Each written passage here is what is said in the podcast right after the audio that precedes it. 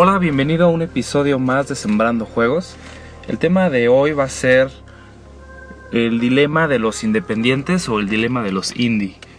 Aunque en los últimos 10 años quizás el término de indie, de desarrollador independiente de videojuegos, ha cambiado muchísimo, vale la pena generar a lo mejor un escenario. Quizás yo no tomaría para el día de hoy que un estudio independiente de videojuegos es una empresa establecida con más de 5 años, pagando sus impuestos, con ciertos juegos publicados. Hablaría más de aquella persona que trabaja en un área de sistemas, en una agencia de mercadotecnia, es profesor universitario y quiere empezar a desarrollar sus videojuegos y ha tenido una serie de impedimentos que quiero platicar contigo hoy. En mi caso, por ejemplo, estaba trabajando en algo que nada que ver. Trabajé para una empresa que desarrollaba maquinaria para la industria, que es parte de lo que yo estudié, ingeniería en mecatrónica, con especialidad en maquinaria médica y de la maquinaria médica me pasé al, a las máquinas industriales. Y aunque fue una etapa muy interesante para mí de crecimiento personal y profesional, sobre todo económico, me iba bien haciendo esa actividad que nada tenía que ver con el entretenimiento. Llegó un punto donde me cuestioné y dije, quiero hacer algo diferente, me quiero enfocar a esto que lo he hecho por hobby por muchos años, ahora lo quiero hacer de una forma profesional. Y me enfrenté a ese famoso dilema que quizás un 80% de, de las personas que veo en redes sociales, amigos, lo, lo experimentan. Y es esa limitación o esa esa situación de que no sabes cómo empezar o no puedes empezar. Una de ellas es que lo más fácil que se nos ocurre es buscar trabajo en una empresa establecida de videojuegos. Y yo lo hice. Cuando estaba trabajando en, los servicios industriales, me acerqué a varios estudios independientes en, México o incluso a empresas en el extranjero y prácticamente me dijeron, por una serie de condiciones no podemos contratarte.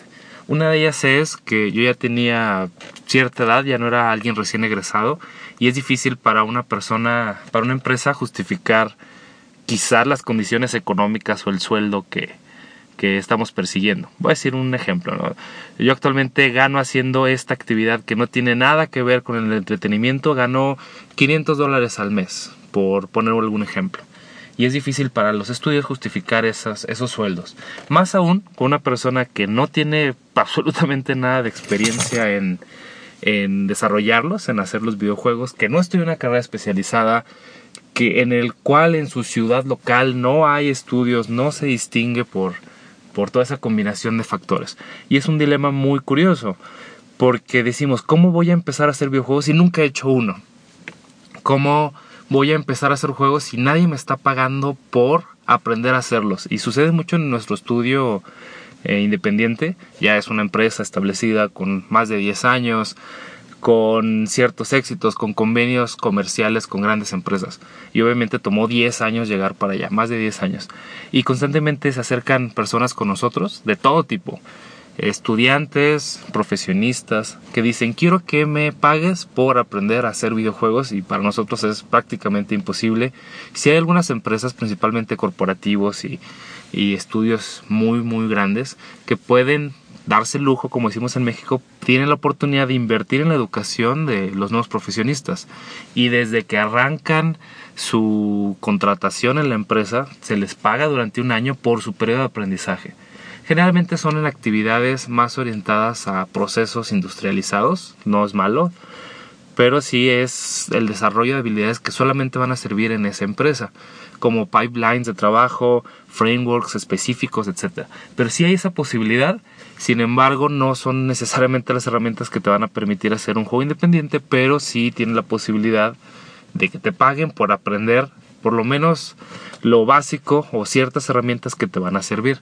De hecho, en, el camino que te menciono, mi mejor etapa profesional surgió después de que trabajé para esta empresa, la cual, lo tengo que decir, invirtió en mi capacitación, invirtió en mi crecimiento profesional, me pagaron por aprender esa curva de aprendizaje y unos años después llegué a dominar mucho la disciplina que, se me había asignado, tanto así que cuando yo ya quise dejar de trabajar en esa empresa por muchas condiciones, y me retiro de, trabajar en esa empresa, me contactan tiempo después algunas personas y me dicen, oye, tú tienes esta capacidad de hacer esta actividad, me gustaría trabajar contigo y te pago una buena cantidad de dinero. Algo similar ha ocurrido en estudios independientes exitosos. Por ejemplo, de los estudios más mediáticos en México son Hyperbeard, que tienen como franquicia referencia eh, los Kleptocats. Si escuchas en los podcasts, te recomiendo uno que se llama Detrás del Pixel, que lo hacen ellos mismos para compartir su visión sobre cómo es el desarrollo de videojuegos y entrevistan a algunos amigos, entre otros, puedes escuchar en, en, la historia cómo a raíz de que ellos trabajan en estudios independientes, como empleados, no como dueños, no como fundadores de un estudio, van adquiriendo ciertos conocimientos, redes de contacto que les permiten ir creciendo y hacer juegos de una manera quizás más profesional, que llegan a un mayor alcance.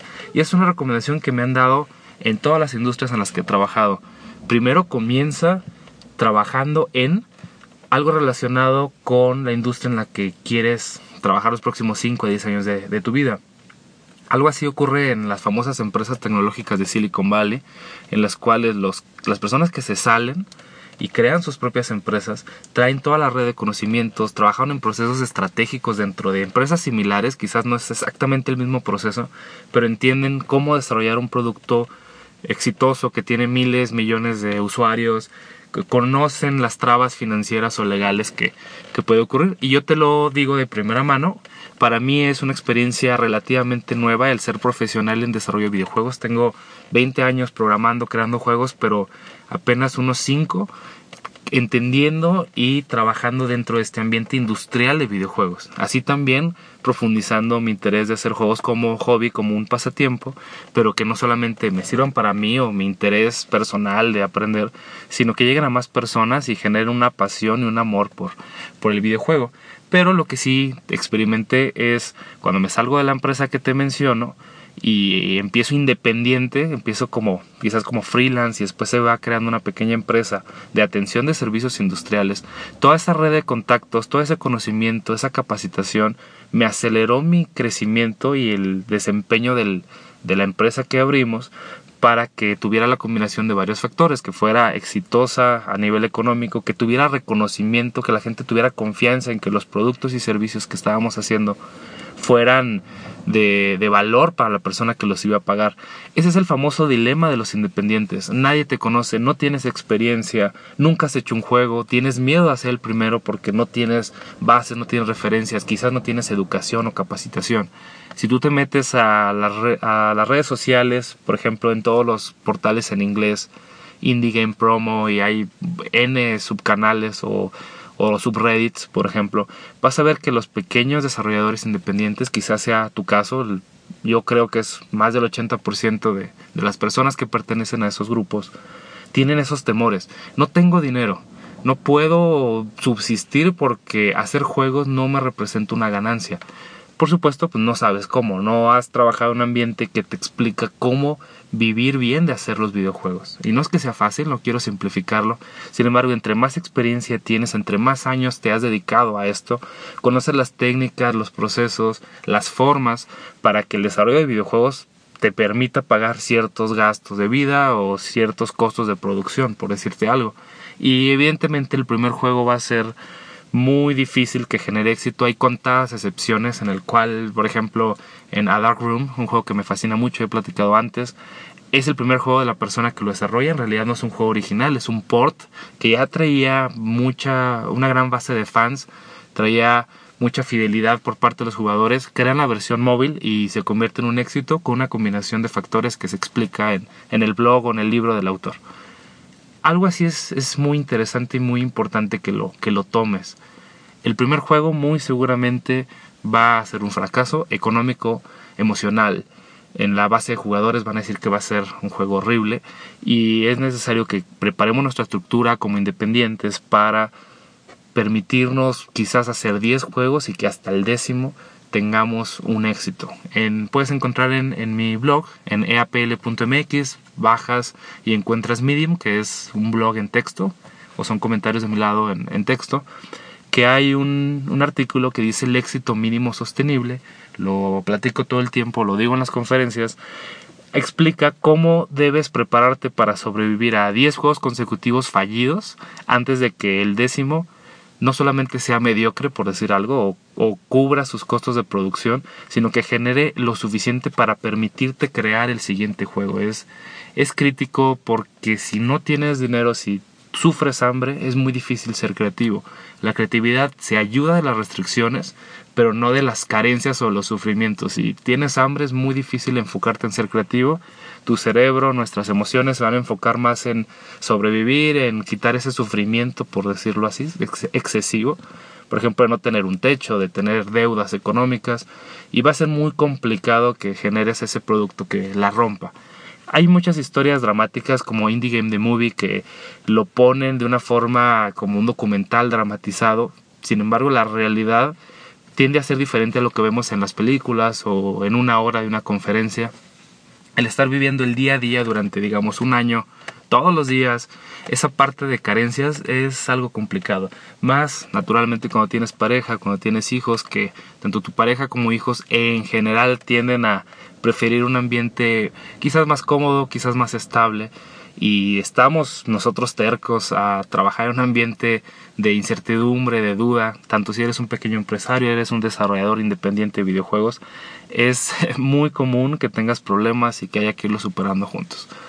Hay muchas recomendaciones, una de ellas es ahorra lo más posible.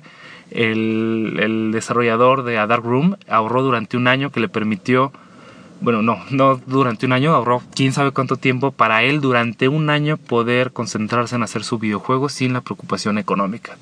Tú ya has hecho algo como eso.